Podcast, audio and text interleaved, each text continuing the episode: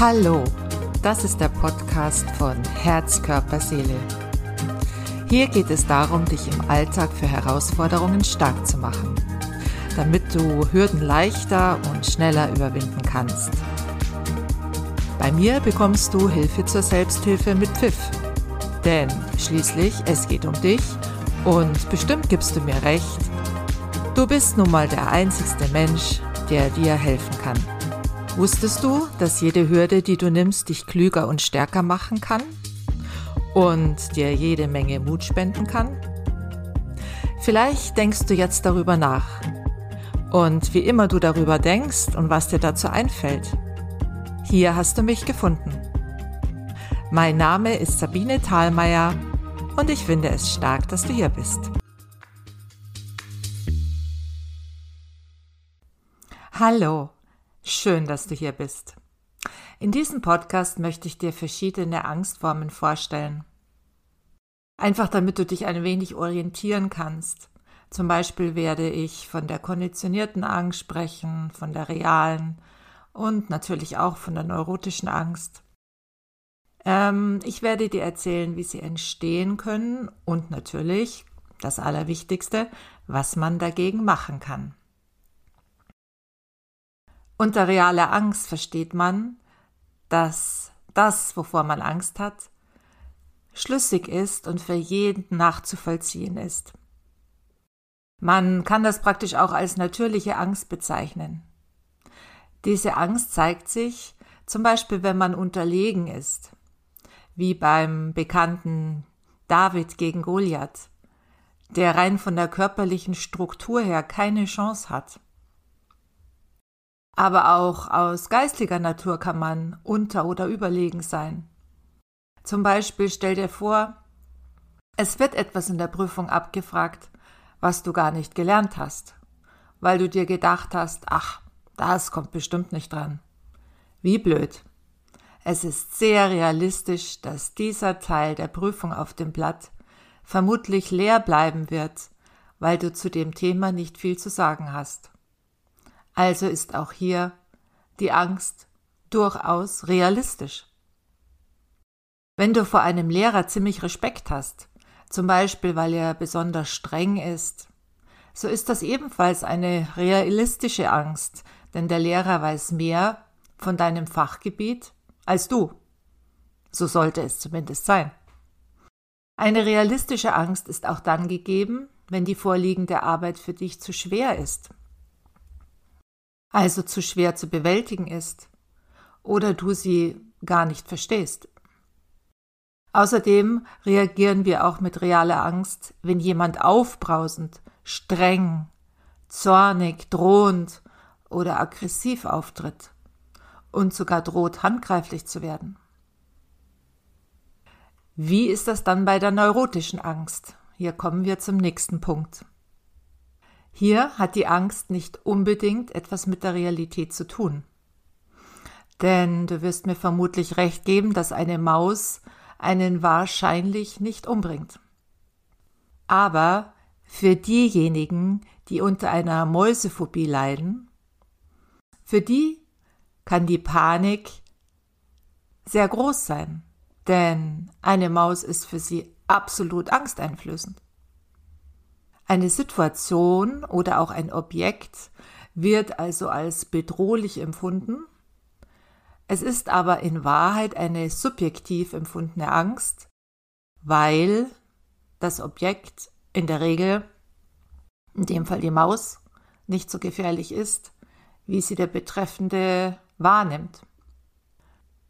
So kann man also auch sagen, dass diese Angst von der Persönlichkeit des Menschen abhängt und vom Maß der Belastung, die dieser Mensch ertragen kann. Auch bei der Prüfungsangst kann die Angst vom Verstand her so groß sein oder so groß werden, man spricht hier auch in Fachkreisen von der Angst vor der Angst, dass sie so als bedrohlich eingestuft wird, und viel, viel bedrohlicher wahrgenommen wird, wie sie eigentlich in Wirklichkeit ist. Das bedeutet, dass allein der Gedanke daran, also in diesem Fall an die Prüfung, schon eine ganz große Angst hervorruft. Wie bei einem rollenden Schneeball, der den Hang hinunterrollt und sich zu einer immer größeren Kugel formt, wird die Angst vor der Prüfung immer größer und größer, je öfter man daran denkt und je näher der Termin rückt und je mehr Horrorszenarien man sich dazu ausdenkt. Häufig ist es so, dass es mit unbewussten Konflikten oder früher entstandenen Ängsten zusammenhängt. In den meisten Fällen handelt es sich bei Ängsten übrigens aus einer Mischung zwischen realer und neurotischer Angst. Als nächsten Fachbegriff möchte ich dir die konditionierte Angst vorstellen. Von einer konditionierten oder auch erlernten Angst spricht man zum Beispiel, wenn ein Erwachsener vor dem lauten Geräusch des Donners Angst hat und bereits beim lautlosen Blitz erstarrt. Einfach weil er weiß, nach dem Blitz folgt der Donner. Das kann sich zum Beispiel schon als Kind bei ihm eingeprägt haben. Vielleicht ist die Person damals sehr erschrocken. Oh, es hat geblitzt und danach hat es furchtbar gedonnert, furchtbar gescheppert und das hat das Kind erschrocken. So ist der Blitz, der eigentlich die richtige Gefahr darstellt, aber was man vielleicht als Kind noch nicht so weiß, in diesem Fall vollkommen unerheblich. Es ist vielmehr die Angst vor dem lauten Geräusch des Donners, der als bedrohlich empfunden wurde. Es können also Sinneseindrücke, Verhaltensweisen, Körperempfindungen mit einem schlimmen Erlebnis assoziiert werden. Wenn der Blitz herrscht, dann folgt der Donner. Also eine Wenn-Dann-Konstellation. Das ist meistens eine konditionierte Angst. Die gute Nachricht dabei ist, dass das, was man erlernt hat, auch wieder verlernen kann. Eigentlich klingt das ja ganz einfach, gell? Einfach das Ganze wieder verlernen. Nur leider in der Realität ist es eben nicht so ganz einfach. Im Grunde müssen wir aber wissen, dass uns die Angst immer warnen möchte und sie dient uns zum Schutz. Damals hat sie uns eben zum Schutz gedient, dass wir so furchtbar erschrocken sind bei dem Donner. Also warnt sie uns jetzt vor, wenn wir den Blitz sehen, dass dann danach dieses laute Geräusch kommt. Es hat also immer einen Sinn, warum die Angst da ist. Es gibt auch unbewusste, konditionierte Ängste.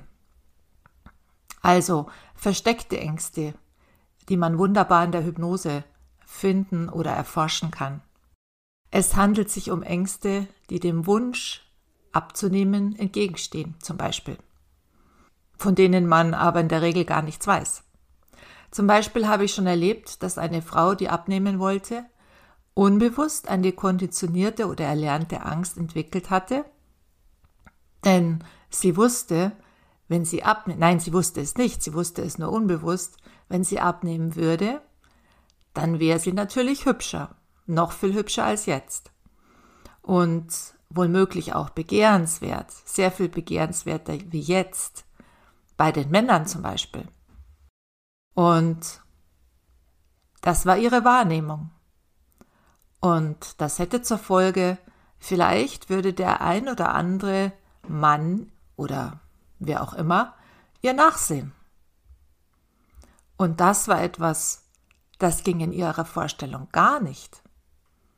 Sie wollte nicht auffallen, sie wollte nicht, sie wollte zwar schlank sein für sich, aber sie wollte nicht unbedingt oder sie hatte ein Problem damit, dann auch dieses, ähm, diesen angenehmen Aspekt der Bewunderung mh, mm, wahrzunehmen. Damit hatte sie ein Problem. Verrückt, nicht? Also abnehmen funktioniert also nicht, weil der Wunsch, schlank zu sein, der erlernten Angst, dann hübscher und begehrenswerter zu sein, entgegensteht. Und da gibt es natürlich viele andere Beispiele auch. Beispiel Prüfung. Den erlernten Stoff abzuspulen funktioniert also nicht. weil bereits der Gedanke daran zu scheitern, Fehler zu machen, es nicht zu schaffen, in Panik versetzt. Und deswegen funktioniert es dann nicht. Aber das kann man eben auch wieder verlernen, Gott sei Dank. Dem kann zum Beispiel eine unbewusste Angst oder in Fachkreisen sprechen wir auch von einem Glaubenssatz wie Ich bin nicht gut genug zugrunde liegen. Ja, was machen denn Ängste mit deinem Körper? Es gibt also einmal die körperlichen Angstreaktionen, die wir meist alle kennen. Das sind so Dinge wie Schwitzen, Zittern, ein Schwindelgefühl, alles wie hinter Schleier sehen, Übelkeit, flachere, schnellere Atmung, erhöhte Herzfrequenz und erhöhter Blutdruck. Aber die gute Nachricht ist eben, dass man bei der konditionierten Angst, was man erlernt hat, auch wieder verlernen kann. Mit Verlernen ist nichts anderes gemeint als neu und anders zu bewerten. Also auf die Situation mit einem anderen Blick zu sehen, sie aus einem anderen Blickwinkel zu betrachten. Mir ist an dieser Stelle ganz wichtig, dass du weißt, dass man da etwas machen kann. Dass du nicht sagst, na ja Gott, bei mir ist das halt so und so wird es auch immer sein und immer bleiben. Nein, das muss nicht sein. Beim ersten Beispiel kann man sich zum Beispiel vergegenwärtigen. Ja, ich werde dann für das andere Geschlecht attraktiver sein. Der Blick eines fremden Mannes kann bewundernd sein. Aber auch mein Mann freut sich, wenn ich schlanker bin oder mein Freund. Und wenn auch andere Männer mich noch anziehender finden? Vielleicht ist auch mein Mann dann oder mein Freund ein wenig mehr stolz auf mich. Und ich muss mich bei einem bewundernden Blick eines Mannes nicht schlecht fühlen. Zusammenfassend lässt sich also sagen, dass die Angst immer berechtigt ist und sie uns immer schützen will. Es gibt immer einen Grund. Und sie wird immer, merke dir das, als real empfunden. Dabei ist es vollkommen egal, ob es sich um eine reale eine äh, nicht reale oder eine erlernte, konditionierte Angst handelt, sie wird immer als real empfunden. Angst geht mit bestimmten Körperreaktionen wie Schwitzen, erhöhter Herzschlag etc. einher. Wir unterscheiden eine reale Angst und eine konditionierte Angst. Ja, und wenn du dich jetzt mit solchen Ängsten rumplagst, vor allem auch mit diesen konditionierten Ängsten, dann bitte melde dich bei mir, denn du weißt jetzt im Gegensatz zu anderen, dass man hier etwas tun kann und dass du nicht hilflos ausgeliefert bist und dass diese Angst immer so ablaufen muss. Also trau dich, ruf mich an, schreib mir eine E-Mail und wir reden drüber. Tschüss! Schön, dass du so aktiv mitgehört hast. Mehr über mich und meine Arbeit erfährst du auf meiner Webseite unter www.herz-körper mit oe-seele.de. Wenn du dich angesprochen fühlst und die Impulse im Podcast helfen dir bereits weiter und trotzdem, du kommst dennoch nicht so richtig von der Stelle, wie du dir das wünschst, dann lass uns telefonieren und wir vereinbaren einen unverbindlichen Kennenlerntermin. Weil wir Menschen eben unterschiedlich ticken und wahrnehmen, hast du vielleicht eine ganz konkrete Frage zu einem persönlichen Thema. Nun, ich habe das offene Ohr, wenn du magst. Die Telefonnummer zu mir findest du auf meiner Webseite und der Link dazu ist ebenso in den Show Notes. Bis dahin, alles Gute und bis bald. Deine Sabine.